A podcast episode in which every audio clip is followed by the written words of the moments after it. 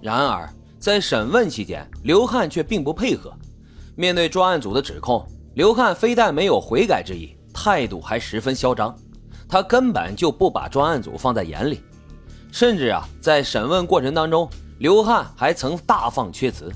他说：“我的案子不是你们能管的，你们湖北办不了我的案子。”嚣张程度可见一斑。当然了，要想让犯罪嫌疑人低头认罪，那么证据才是最关键的存在。因此，专案组将工作重心放在了证据搜集之上。二零一三年五月十三号。湖北专案组赶赴四川当地开展侦查取证工作，然而调查却异常困难。到了那儿之后啊，专案组发现，尽管这刘汉、刘伟等人已经被抓，但是他们在当地的影响力还是非常之大。一些证人怕遭到报复，一听到刘汉、刘维的名字就闭口不言，这让警方在当地取证变得异常的艰难。证人不敢开口，警方就得不到有用的线索。案子的侦破呢，一时间也并没有取得有效的进展。面对着这种局面，专案组不得不一次次的上门拜访，一次次的晓之以理，动之以情。最终，专案组经过长达十个月的努力，才让当地长期受刘汉等人压迫的群众慢慢的开口。在这之后，越来越多的检举信送到了专案组的手中。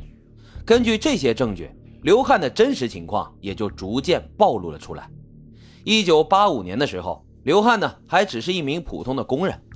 一九八六年，他离开了工厂，找到了自己的淘金之路。那个时候，我国正处于改革开放初期，刘汉想通过汽车运输木材赚一笔钱。当时这林场的木头一方是八十块钱，运到成都的运费大概是五十五块钱左右，那么总共成本就是一百三十五元。但是在当时，广汉市面上的木材价格只能卖到一百二到一百三，也就是说，这一单生意做下来，他不仅挣不着钱，还亏本。不过很快，刘汉就打起了歪主意，他在木材的计量方面做了手脚。就这样，到第三次的时候，他就赚了一千五百多块钱。经过一段时间的木材生意，让刘汉赚到了所谓的第一桶金。一九九三年进入到期货市场之后。刘汉通过不法途径获取了大量的可靠信息，就这样，他迅速积累起了巨大的资本。有了钱之后，刘汉开始利用金钱和当时的各方势力搞好关系，赠送大量的黄金、珠宝、翡翠等贵重物品，价值呢动辄就是数十万，甚至是几百万。有的时候，他还会通过赌博的方式来变相送钱。就这样，刘汉不仅在商界顺风顺水。在地方上也是左右逢源，可以说一时风光无限。后来发生了一件事儿，让他彻底走入了黑道。一九九七年的一天，刘汉刚出门，就有人突然朝他开了两枪。后来经过警方调查发现，这是刘汉生意场上的对手元宝锦派人干的。他因为记恨刘汉利用关系修改了期货市场的规则，所以雇凶枪杀刘汉。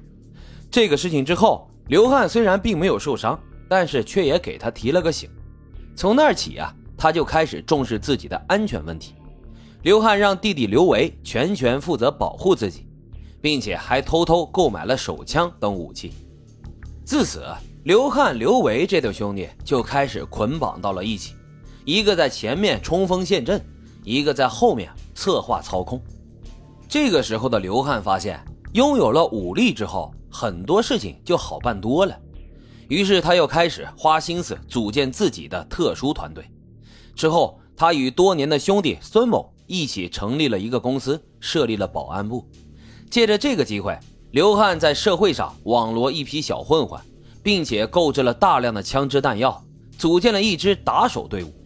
刘汉还规定，为了公司的利益，要敢打敢冲，打架呢就必须得打赢，等等一些特殊的规矩。一九九八年，刘汉的公司开发房地产，因为拆迁补偿问题与村民发生了激烈冲突。按照刘汉的要求，几个保安将村民熊伟杀害。在这之后，拆迁工作才得以顺利进行。五天后，为了垄断广汉游戏机赌博市场，刘汉命手下将竞争对手周正当街枪杀。